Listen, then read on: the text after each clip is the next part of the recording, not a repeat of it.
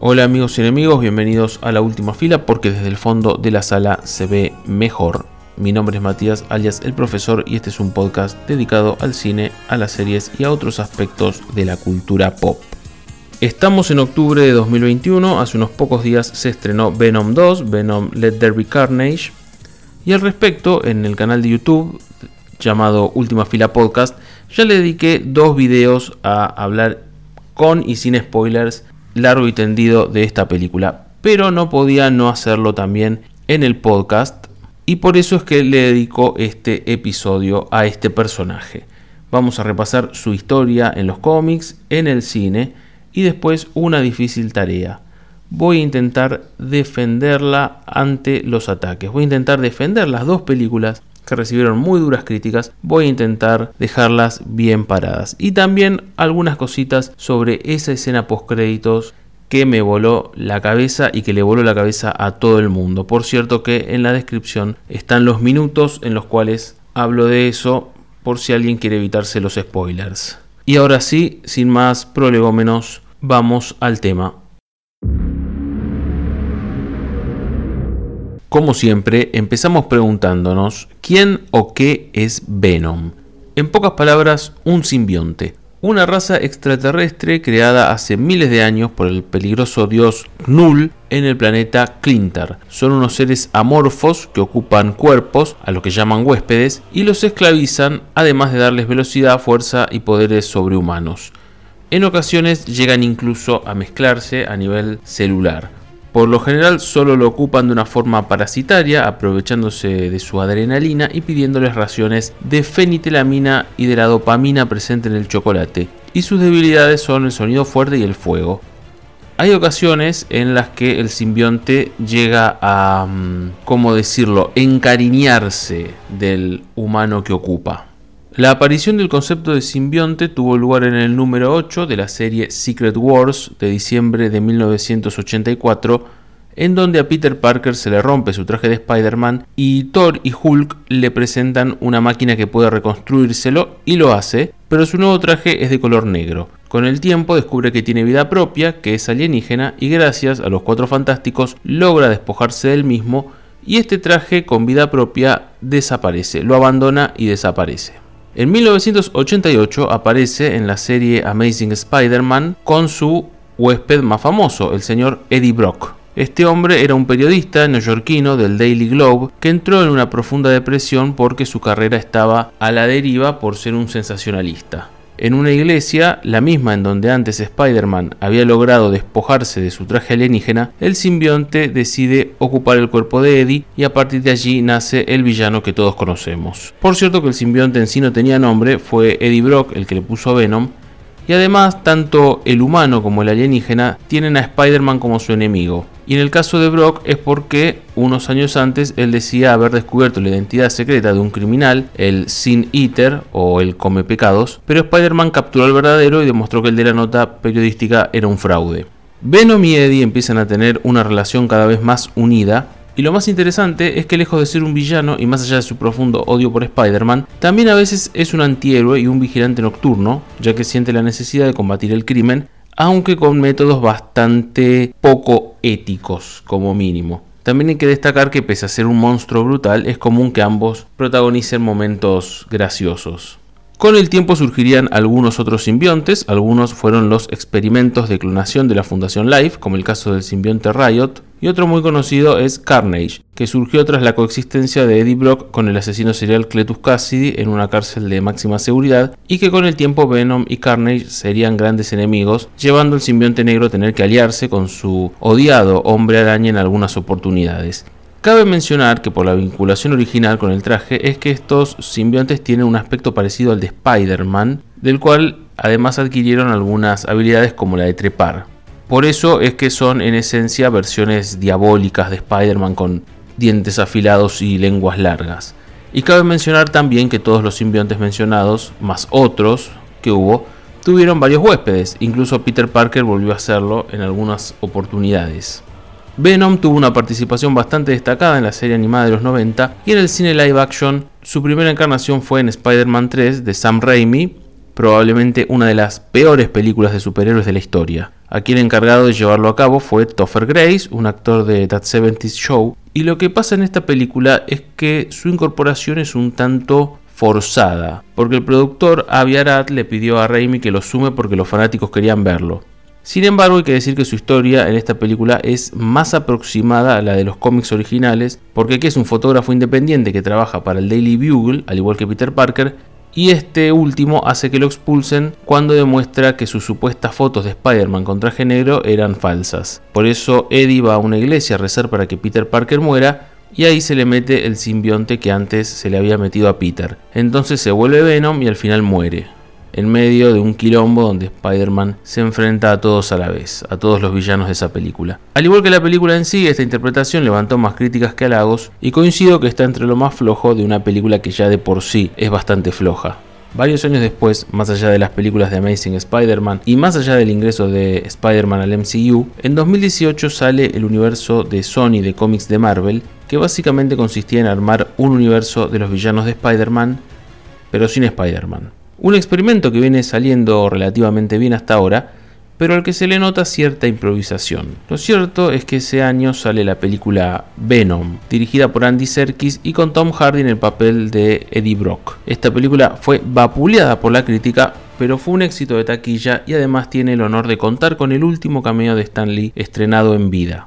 La historia aquí es bastante diferente. Eddie es un periodista que trabaja para un medio televisivo que suele enfrentarse a los poderosos, que incluso es hasta una especie de corresponsal de guerra, es decir, que es un periodista consagrado. Y el villano aquí es el personaje de Carlton Drake, que es ocupado por el simbionte Riot y cuyo objetivo es hacer experimentos con humanos y colonizar el espacio.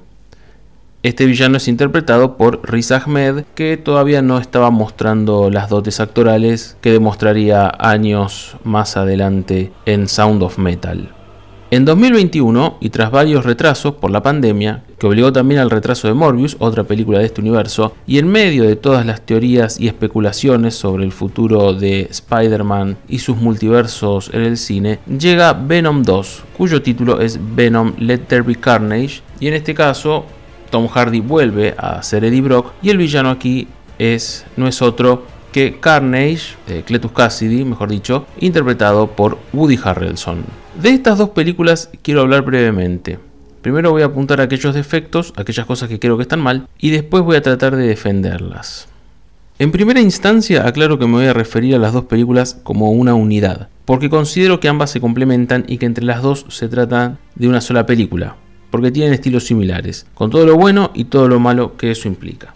Y hablando de lo malo, hay aspectos malos de la primera, otros malos de la segunda y otros malos en común. Ambas tienen como defecto principal un exceso de humor tonto y fuera de lugar. Si bien Venom siempre se caracterizó por un humor socarrón y por hacer dupla con Eddie Brock, esta encarnación cinematográfica es básicamente una versión Marvel de tonto y retonto, con un humor casi infantil, impropio de una película que busca hacer un poquito de terror además de acción. Por ejemplo, en la primera vemos a Venom dándole consejos amorosos a Eddie y en la segunda lo vemos preparándole el desayuno mientras canta.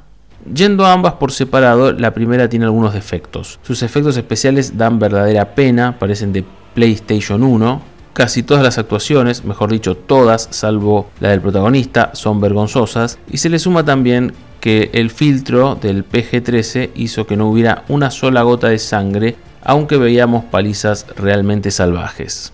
La segunda mejora en todos estos aspectos, aunque sus personajes nuevos, hablo de Shriek o el policía Mulligan, son olvidables e intrascendentes, y el Cletus Cassidy de Woody Harrelson funciona como Cassidy, pero como Carnage da un poco de cringe.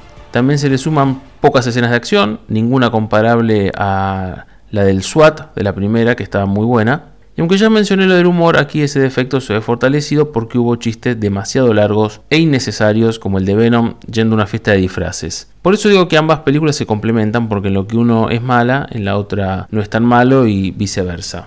Ya que dije todo lo malo, ahora voy a decir lo bueno. En primer lugar, ya sea por el humor, por ser historias livianas o por no ser demasiado largas, de hecho la segunda apenas llega a la hora y media, es que son dos películas muy entretenidas y llevaderas. Hasta tranquilamente uno las puede ver una detrás de la otra y sin sentirse abrumado. Tienen la duración justa. Otro aspecto muy positivo es la actuación de Tom Hardy, o mejor dicho, sus actuaciones, como Eddie y como Venom. No sé cuántos casos hay de un actor que tenga tanta química consigo mismo haciendo dos papeles distintos a la vez. Y finalmente, el siempre clásico consumo irónico. Películas que no son muy buenas o que incluso son malas, pero que uno las disfruta. Y eso es mejor cuando se trata de películas sin muchas ambiciones ni pretensiones que solo buscan entretener y divertir, como este caso. Y de entre todos los personajes malos o mediocres o buenos, se destaca la señora Cheng, que creo que funciona bien como parte de la fórmula de esta película. Por supuesto que sobre gustos no hay nada escrito, salvo en las heladerías, por lo que no tiene sentido discutir algo completamente subjetivo. Aún así, me animo a contestar algunos argumentos sobre todo este tema. Mi postura es que las películas de Venom tienen sus defectos, pero son defectos que en mayor o menor medida podemos encontrar en todas las películas de superhéroes, especialmente en las de Marvel. Que nadie se confunda, yo amo el MCU y a Marvel en general, pero las cosas como son. La primera de Venom tiene efectos malos, es cierto, pero también, salvando las distancias, Black Panther tuvo efectos bastante berreta también. Venom tiene villanos malos. Bueno, que alguien me diga, ¿cuántos villanos buenos hay en el MCU? Tuvimos a Thanos, a Loki, a Killmonger, pero también a Iron Monger, a Látigo, a Hela. En Capitana Marvel ni siquiera había un villano definido. Las de Venom tienen exceso de humor, fuera de lugar. Que alguien me diga si acaso el humor en Guardianes 2 o en Thor Ragnarok no fue también excesivo desubicado. ¿Los personajes secundarios de Venom son malos? No nos vayamos tan lejos en el MCU, los personajes de Black Widow bastante intrascendentes todos. Y me refería al MCU porque es la Biblia del cine de superhéroes donde pareciera ser que todo se hace bien. Si me meto a hablar de las películas de Spider-Man, de las películas de los mutantes de Fox o incluso si me extiendo al DCU o a otras películas de DC, no terminamos más. Con esto quiero decir que los defectos que tiene Venom no son exclusivos de Venom, que son comunes en muchas otras películas de superhéroes. En el peor de los casos Venom es una mala película de superhéroes y ya está. Y si en todos los otros casos pudimos verlas o disfrutarlas a pesar de eso, con estas películas lo que tenemos que hacer es lo mismo. Total, pasan rápido. Ahora pasemos a lo interesante, la escena postcréditos de Venom. Si no vieron la película ni esa escena, por favor absténganse de seguir escuchando. En la escena, Venom y Eddie, por alguna razón aparentemente inexplicable, terminan en el MCU y Venom pareciera reconocer a Spider-Man. Por supuesto que esto da lugar a una interminable cantidad de teorías falopa. Al respecto, expuse algunas en mi video de YouTube, al que me remito. Sin embargo, como el objetivo de este podcast, como el de todos los podcasts, es ofrecer un contenido atemporal, me voy a abstener de tantas especulaciones y voy a ir a lo concreto, es decir, aquellas cosas que podemos afirmar casi con un por ciento de seguridad tras ver esa escena post crédito y compararla con la película y con lo que sabemos ya confirmado de Spider-Man Homecoming. Entonces, ¿qué sabemos hasta ahora? De lo que se puede extraer de la escena post créditos de Venom 2, en primer lugar sabemos que sí hay un multiverso, aunque en realidad eso ya venía implícito en la segunda escena postcréditos de la primera de Venom, que consistía en mostrar unos minutos de la película animada Spider-Man Into the Spider-Verse, la forma de presentarlo era con la leyenda Mientras tanto en otro universo. Una frase a lo que no le dimos mucha atención, pero que visto desde ahora tenía más importancia de la que pensábamos. Ahora, con esta escena en Venom 2 se confirma totalmente, por lo que se elimina la idea de que el supuesto multiverso sea otro fraude como el de Misterio en Far From Home o que los villanos que aparezcan no sean los de otros universos. Ojo, quizás esos villanos, sean Octopus o el que sea, sean versiones nuevas con los mismos actores, no hay que descartarlo. Pero aun si así fuese, que hay un multiverso de Spider-Man está confirmado. ¿Y por qué? A eso voy. En segundo lugar, está claro que Venom conoce a Spider-Man. ¿Y esto cómo es posible? Lo dice el propio Venom cuando dice que los simbiontes tienen conocimientos de miles de millones de años y de distintos universos gracias al cerebro colmena de su raza alienígena. Por tanto, Venom conoce a un Spider-Man de otro universo. ¿Y por, qué podemos, ¿Y por qué podemos afirmar que conoce a otro y no al de Tom Holland? Salvo que se revele que en algún momento este hombre araña del MCU peleó con algún simbionte, cosa bastante rara porque vimos mucho de este personaje, esto indicaría que Venom conoce al Spider-Man de otra realidad. Y hay algo que lo refuerza. Que Venom se dirija a Spider-Man cuando lo ve en la televisión y se refiere a él como That Guy, es decir, ese tipo, y que no le diga That Kid o That Boy, es decir, ese chico, indica que este simbionte conoce a un hombre araña adulto, o por lo menos un joven maduro que no es un adolescente. Dije que no iba a hacer especulaciones y esto último que dije es bastante especulativo, pero estoy tan pero tan seguro que me animo a darlo por confirmado. Como sea, en dos meses se estrena Spider-Man No Way Home y vamos a ver cuánto de todo esto se cumplió.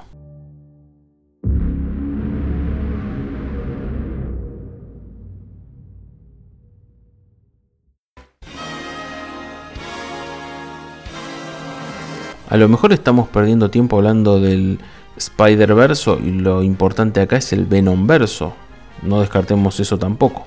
Y bien amigos y enemigos, esto es todo por hoy. Este podcast se encuentra en Spotify, iBooks, Google Podcast y también en YouTube, en donde en el canal de Última Fila Podcast también subimos algunas otras cositas interesantes.